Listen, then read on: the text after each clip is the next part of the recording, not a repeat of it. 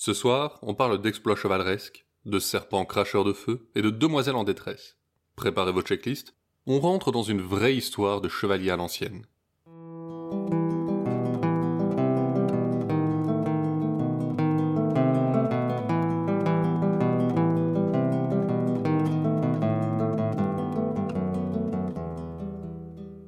Vous écoutez Contes des Soirs Perdus, l'émission qui vous fait découvrir les contes et mythes que vous ne connaissiez pas encore et vous replonge dans ceux que vous aviez peut-être oubliés. Ceci est l'épisode 20B, le Chevalier au Lion, et on va y reprendre les aventures d'Ivan là où on les avait laissées, alors qu'il erre dans la forêt après avoir été rejeté par son aimé.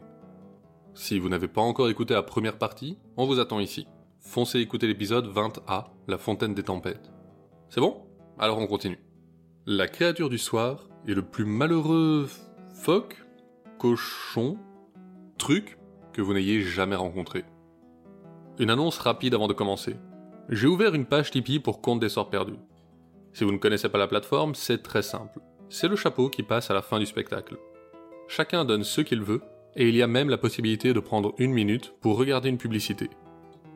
Ne vous inquiétez pas, quoi qu'il arrive, le podcast reste en accès gratuit pour tous. Mais s'il vous plaît, et que vous voulez et pouvez participer, venez faire un tour sur Tipeee. Le lien est en description du podcast. Il y aura là-bas des mini-épisodes inédits, notamment certaines péripéties divins que je n'ai pas eu le temps de raconter ici. Dans tous les cas, merci d'écouter l'émission, ça fait chaud au cœur. Et maintenant, on retourne à Yvain.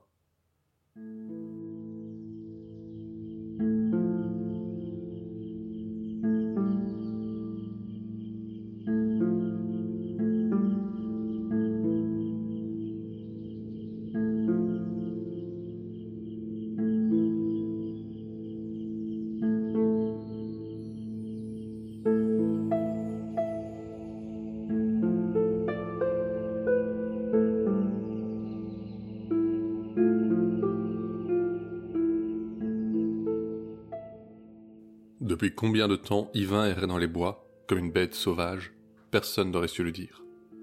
Les quelques vêtements qui lui restaient sur le dos étaient en lambeaux, et sa barbe hirsute était maculée du sang séché des bêtes qu'il dévorait crues.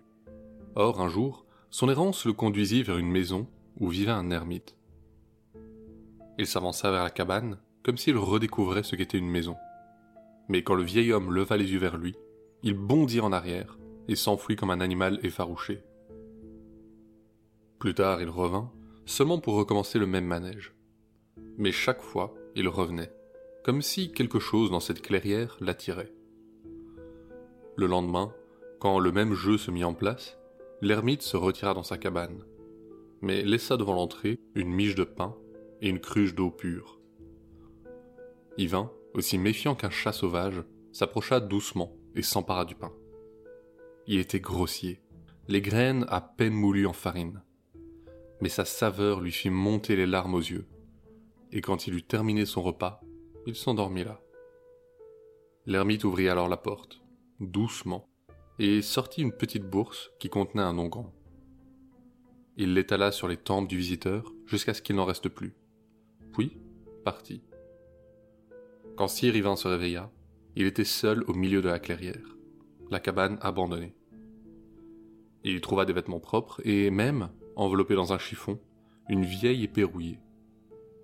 Mais, comme après deux jours d'attente, il ne voyait revenir personne, il décida de quitter la forêt. Avec la raison, lui était revenu le douloureux souvenir de sa dame, et il désespérait de se faire pardonner. Le jour était levé depuis plusieurs heures, et Yvain cheminait depuis autant de temps lorsqu'il entendit des rugissements et des cris pitoyables dans les fourrés. Il s'élança, et crut avoir à nouveau perdu la raison quand il vit un grand lion rugir au milieu de flammes venues de nulle part. Mais en y regardant mieux, il s'aperçut que le lion hurlait de douleur, car un énorme serpent lui mordait la queue en crachant du feu. Sans hésiter, il se précipita, son arme de fortune en main, et trancha la tête du serpent. Mais même séparée du corps, elle continuait à vomir des flammes, et ses crochets étaient enfoncés si profondément dans la chair qu'il fallut couper le bout de la queue du lion pour s'en débarrasser. Yvain resserra sa prise sur la garde, pensant que le lion allait maintenant s'attaquer à lui. Mais l'animal, au contraire, vint se lever à ses pieds en ronronnant, Le chevalier resta là un moment, et quand il se releva pour reprendre sa route, il vit le lion le suivre paisiblement. Pendant des jours, ils voyagèrent ensemble. Le fauve n'avait perdu sa férocité qu'envers son maître, et chassait largement de quoi les nourrir tous les deux, jusqu'à ce qu'un matin, Yvain reconnaisse les arbres qui bordaient le chemin. Excité, il pressa le pas, et arriva devant la fontaine où toute son aventure avait commencé. Il la contempla, rêveur, puis s'agenouilla devant le marbre blanc. Des larmes amères inondaient son visage. Il se lamentait sur son amour, perdu par sa négligence. Mais soudain, en réponse, une voix se fit entendre. Qui donc pleure dans ces bois déserts? Yvain releva la tête et aperçut une minuscule chapelle, presque entièrement dissimulée dans les fourrés. Il ne l'avait jamais remarquée. Pleure la plus triste des créatures qui vit en ce monde, mademoiselle. Ne me parlez pas de tristesse, j'en ai bien plus que vous. Pour dire cela, vous ne savez rien de mon mal. Oh, j'en sais tout, messire Yvain. Mais je maintiens ce que j'ai dit. La voix se présenta alors. Elle appartenait à la gouvernante de sa femme, celle qu'il avait cachée, et avait parlé pour lui à la dame de l'Anduc. Quand Yvain n'était pas revenu, c'est sur elle que sa dame avait relâché sa colère, lui reprochant ses mauvais conseils. D'autres chevaliers de sa cour, qui auraient préféré voir leur propre femme à sa place, parlèrent contre elle, et elle fut condamnée à mort sur le bûcher. Elle avait demandé à ce qu'un champion défende son honneur, mais les chevaliers hostiles lui avaient répondu qu'il faudrait qu'elle en trouve un qui accepte de se battre à un contre trois, car telle était la proportion de sa faute. Il m'avait accordé un délai d'un mois pour trouver ce champion, mais personne n'accepta d'affronter pour moi trois chevaliers en même temps. Désespéré, je suis même allé à la cour du roi Arthur pour trouver Messire Gauvin, si réputé dans tout le pays. Mais il était absent. Les remords firent oublier à Yvain ses propres malheurs, et il jura qu'il se battrait pour la demoiselle. Cette dernière n'en crut pas ses oreilles. À travers des sanglots de joie, elle lui dit que le mois était passé, et que demain à midi, les chevaliers viendraient pour la jeter au bûcher. Puis elle lui indiqua une forteresse proche, où il serait bien accueilli, et armé comme il convenait pour un tel combat. Il lui jura à nouveau de revenir avant les autres chevaliers, et il se mit en route le lion sur ses talons. La forteresse était proche, en effet. Il fallut moins d'une heure à Yvain pour la rejoindre. D'abord, les gardes prirent peur en voyant arriver ce vagabond armé d'une vieille épée rouillée et un lion à ses côtés. Mais son discours était si courtois qu'ils l'amenèrent au seigneur du château.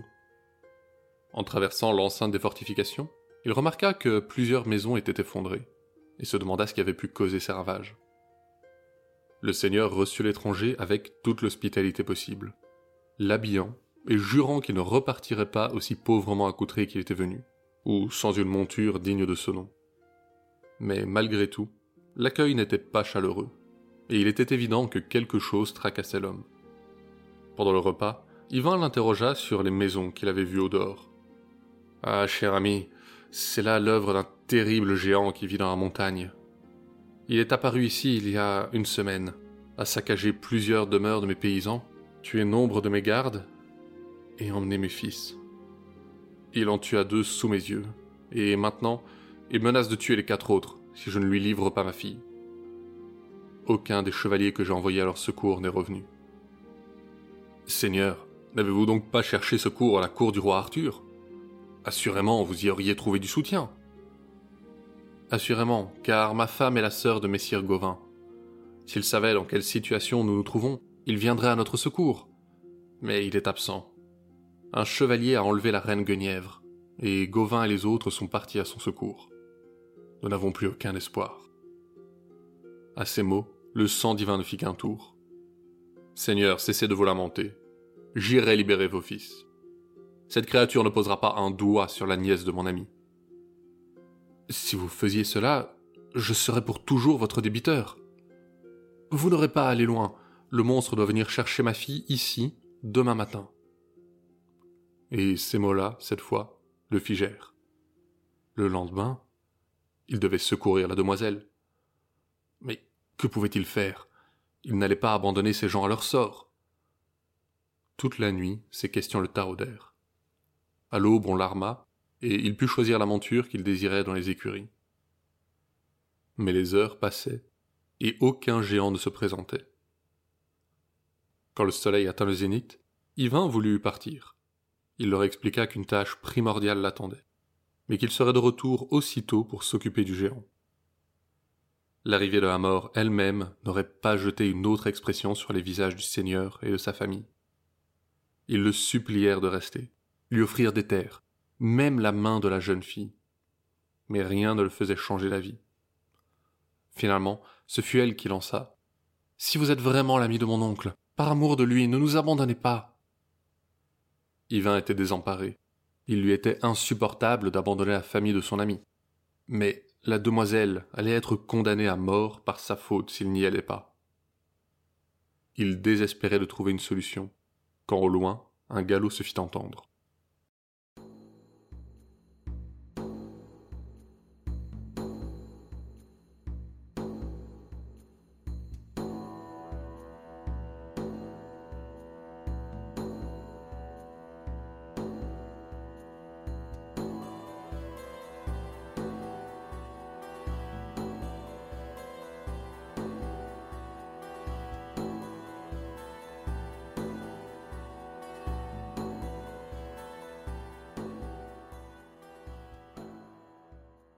Les fils du Seigneur lança une voix sur les remparts. Au loin arrivaient en effet quatre cavaliers. Mais fils de seigneur, il fallait le savoir. Ils chevauchaient nus, sans selle, et portaient les marques de plusieurs jours de passage à tabac. Un nain tout bossu riait sur l'épaule du géant, car il fouettait les chevaux qu'il avait attachés ensemble par la queue, et les bêtes se cabraient en tous sens, menaçant d'envoyer les fils valser par terre. Vieil homme, amène-moi ta fille. Je ne la toucherai pas, je t'assure. Mais mon valet ici présent aimerait faire sa connaissance. Pour Yvain, c'en fut trop. Il fit descendre le pont-levis et s'élança au galop. Le géant avait tellement confiance en sa taille qu'il ne s'était jamais préoccupé de porter une armure, et le fer de la lance s'enfonça profondément dans son flanc. Il hurla de douleur, et Yvain, qui avait aussitôt dégainé son épée, tailla un joli steak dans sa joue. En retour, il reçut un coup d'un gourdin aussi gros qu'un jeune chêne, pendant que son cheval paniquait à cause des pierres que lui lançait le nain. Voyant son maître projeté à terre, le lion rugit furieusement et bondit vers le géant. Il s'acharna sur les muscles de la cuisse comme un chat sur une souris. La bête bondit à nouveau, cette fois en arrière, pour éviter un coup de gourdin qui la frôla. La jambe droite du géant n'était plus qu'une ruine sanguinolente et il mit un genou à terre. Alors, prestement, Yvain porta deux coups d'épée. Le premier perça le foie de son adversaire, le second lui ouvrit le ventre. Jamais un arbre ne fit autant de bruit que le géant en tombant. Yvain nettoya sa lame pendant que le lion dévorait le nain, mais sans même attendre la foule en liesse qui accourait pour le remercier, il partit au galop. Il ne leur avait même pas donné son nom. Son cheval écumait quand il arriva à la fontaine, où déjà la demoiselle était liée sur le bûcher.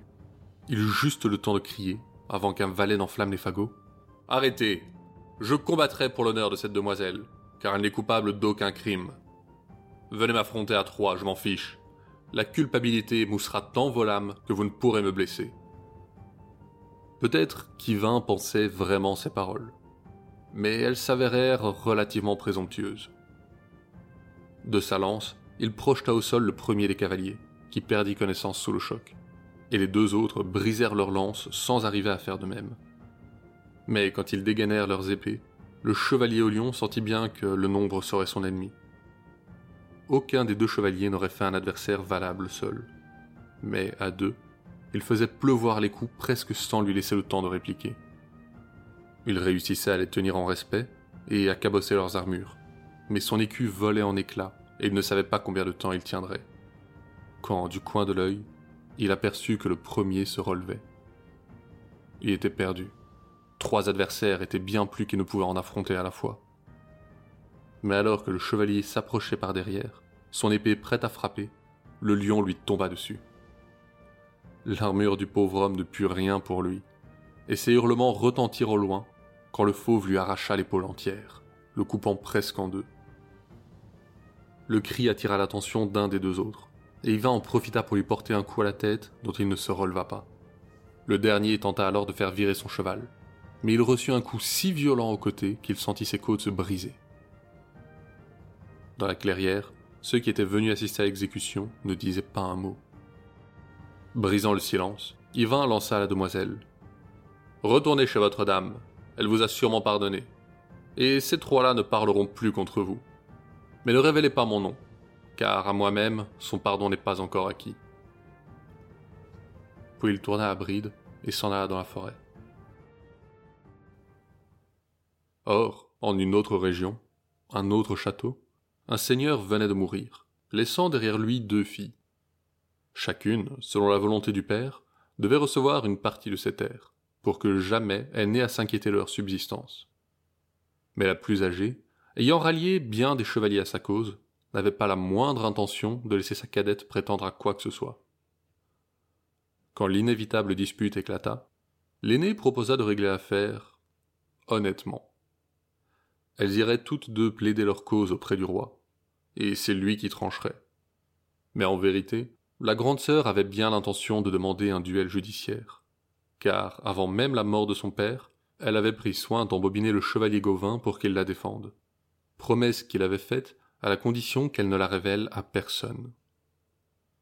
Ainsi, très confiante, elle invita sa sœur à l'accompagner à la cour, pour s'en remettre au souverain de l'ogre. Le roi Arthur fut outré de voir une sœur tenter de priver sa cadette de tout héritage. Mais la jeune femme fit immédiatement, comme elle l'avait prévu, appel à un champion pour soutenir sa cause et le roi fut obligé de le lui accorder. Le duel se tiendra dans une semaine. Vous avez ce délai pour trouver un champion qui vous soutienne contre votre sœur, ou elle aura gain de cause. Ignorant qui était le champion de l'aîné, personne ne voulut se porter garant de la cadette, et cette dernière, désespérée, quitta la cour pour trouver un chevalier qui accepterait de soutenir sa cause. Elle avait entendu parler d'un formidable guerrier, le chevalier au lion. Tueur de géants, vainqueur de trois chevaliers en même temps. Ce héros accepterait sans aucun doute de l'aider. Mais comment faire pour le trouver? Pendant ce temps, dans la forêt de Brocéliande, Yvain pensait les plaies des récentes batailles, les siennes autant que celles de son lion, et il se torturait à se demander comment obtenir le pardon de sa dame. La jeune fille, elle, après plusieurs jours de route, avait atteint le château qu'avait assailli le géant. On ne savait pas grand-chose de ce chevalier, si ce n'était qu'il était l'ami de Sire Gauvin, et était suivi où qu'il aille d'un terrible lion. On lui indiqua le chemin de la fontaine, et de fil en aiguille, elle finit par atteindre un minuscule hameau perdu dans la forêt. Chevalier au lion? fit un bûcheron quand elle interrogea les habitants. Ouais, il y a bien un gaillard qui pourrait se faire appeler comme ça par ici. Il est parti par là il y a quelques jours. Il était blessé, alors il peut pas être allé bien loin. Folle de joie, la demoiselle partit en courant. Bientôt, elle entendit le son d'un ruisseau. Puis la lumière perça la cime des arbres, et elle se retrouva au milieu d'une clairière. Roulé à l'ombre d'un arbre, le lion souleva une paupière à son approche, mais continua à somnoler. À ses côtés, un chevalier en armure fourbissait son épée sur la rive du cours d'eau. En un instant, elle eut enfin déballé toute l'histoire qui lui pesait tant sur le cœur. Il fallait faire vite, dit-elle, car le délai était presque révolu. Yvain fut aussi indigné que le roi, et accepta aussitôt. Quelques heures plus tard, ils arrivaient à la cour. Depuis combien de temps n'avait-il pas contemplé ces murailles? Il lui semblait que cela faisait une éternité. Coiffé de son aume, il alla d'un trot rapide vers le terrain de joute. Là, attendait un autre chevalier, méconnaissable sous son armure. Dès le premier coup d'œil, les deux chevaliers se haïrent de tout leur être, car chacun était persuadé de servir la juste cause. On sonna alors un corps. À la première charge, les lances explosèrent dans une pluie d'échardes en rencontrant les écus. Mais les chevaliers s'accrochaient trop furieusement à leur selle pour tomber. Ils dégainèrent leurs épées, et le martèlement du fer résonna dans tout le château. D'abord, les écus volèrent en miettes. Les deux adversaires se débarrassèrent de ce qu'il en restait, et ne se soucièrent plus de se protéger. L'un comme l'autre étaient des chevaliers accomplis, entraînés depuis l'enfance, mais aucun ne s'embarrassait de parer les coups de l'autre. peu leur importait ce qu'ils encaissaient, pourvu qu'ils infligent autant à l'autre. Les mailles giclaient sous les impacts, et tout ce qu'il y avait d'émeraudes et de gemmes incrustées dans les armures se délogeait et pleuvait dans le sable de l'arène. Les échymoses, les os fêlés, brisés, se multiplièrent sous l'acier qui les protégeait. Un sang rubis coulait abondamment, remplaçant les pierres précieuses détruites. Jamais on n'avait vu deux chevaliers lutter avec autant de hargne. Même quand leurs chevaux s'effondrèrent d'épuisement, ils ne s'arrêtèrent pas. La fatigue et les blessures les auraient abattus s'ils y avaient pensé un seul instant. Mais la seule chose présente dans leur esprit était l'adversaire. Ne pas tomber avant lui. Lui porter encore un coup de plus. Le lion, lui, rugissait terriblement, et il fallait bien quatre chevaliers en armure l'empêcher de se précipiter sur la lisse et de dévorer Gauvin. Tout autour, les membres de la cour venaient implorer le roi de mettre fin à ce duel, car il serait trop stupide de perdre de tels chevaliers pour une affaire si méprisable. Tous plaidaient pour la jeune sœur, même le roi en lui-même. Mais la loi était la loi, et le duel judiciaire devait se poursuivre. Et il se poursuivit, jusqu'à la tombée de la nuit, jusqu'au moment où, enfin, le roi interrompit le combat. À cet instant, c'était plus les lambeaux de leur armure qui les tenaient debout que leur force, car ça, il ne leur en restait plus une trace. Et petit à petit, face à la détermination de l'autre, la haine s'était transformée en un profond respect. Je dois vous avouer, fit Yvain, si bas dans son home que Gauvin ne reconnut pas sa voix, que je n'ai jamais connu de bataille si terrible. Vos coups m'ont complètement assommé. Je vous en prie, dites-moi au moins votre nom, que je sache qui, pour la première fois, m'a vaincu. Vaincu? Seigneur, si le roi n'avait pas interrompu le combat, je me serais effondré, car vous n'êtes pas à moitié aussi assommé que moi. Mais je vous dirai mon nom si vous le voulez. Je suis Gauvin, fils du roi Lot. Le nom fit frémir Yvain.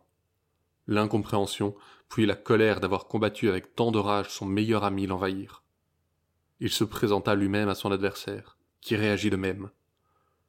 Alors, c'est vous le célèbre chevalier au lion? Ma sœur m'a ardemment parlé de vous, mais elle ne pouvait rien me révéler de votre identité, si ce n'est que vous vous disiez mon ami. C'est bien moi, mais j'hésitais à me faire connaître de qui que ce soit, car depuis que j'encours le courroux de madame, celui que j'étais ne mérite plus selon moi de fouler le même sol qu'elle. Allons, mon ami, vos exploits sont bien supérieurs à ceux qui étaient les vôtres lorsqu'elle vous prit pour mari. Je suis certain qu'en demandant son pardon, vous l'obtiendrez. Pendant qu'ils discutaient, le roi devait subir les jacassements de la sœur aînée, qui le pressait de statuer en sa faveur, car, selon elle, son champion avait mieux combattu, et que de toute façon, quoi qu'il arrive, elle ne céderait jamais même une cabane à sa cadette.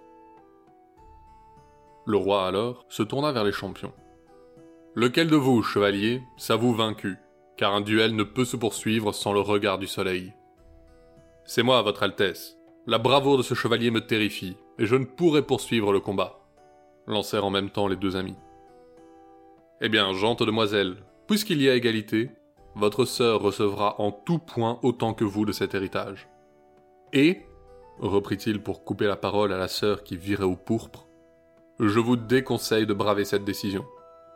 Vous n'avez acquis ici la sympathie de personne, et je ne sais vous promettre que qui que ce soit vienne à votre secours si la force devait être utilisée dans cette affaire. La cadette reçut dès lors bien plus qu'elle n'aurait jamais pu espérer, et Yvain, de son côté, partit avec Gauvin plaider sa cause auprès de son aimé. Il fallut de nouveau le secours d'une astucieuse gouvernante qui avait retrouvé sa place auprès de sa dame. Mais finalement, Yvain reçut le pardon qu'il espérait tant et le lion n'eut plus jamais à craindre pour son maître.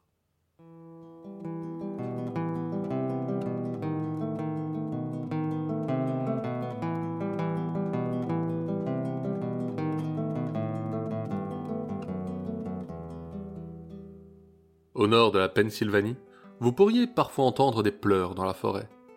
Ce sont sûrement ceux du skunk. Cette créature ressemble à quelque chose entre un phoque et un cochon à la peau glabre et couverte de verrues et autres marques purulentes.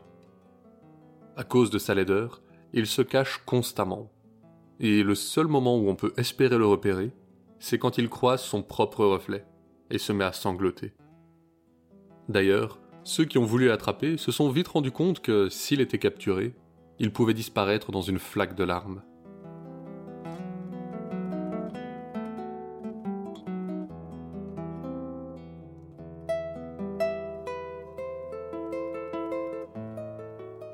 La légende arthurienne, qui appartient à l'origine à Matière de Bretagne, a depuis toujours appartenu aux conteurs et trouvères qui se la sont réappropriés. Le récit divin, comme je vous l'ai raconté, remonte au XIIe siècle, sous la plume de Chrétien de Troyes. Il y insuffle les valeurs de son temps et fait du chevalier un héros chrétien. Mais la légende d'Arthur naît plusieurs siècles plus tôt, à l'époque où les populations germaniques commencent à coloniser les terres celtes, à l'ouest. Arthur était alors un héros mythique qui pourfend les monstres et reviendra un jour pour délivrer son peuple.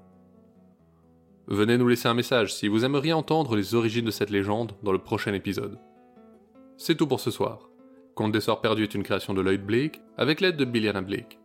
Vous pouvez nous suivre sur Facebook et Instagram pour plus d'histoires sur les créatures du folklore.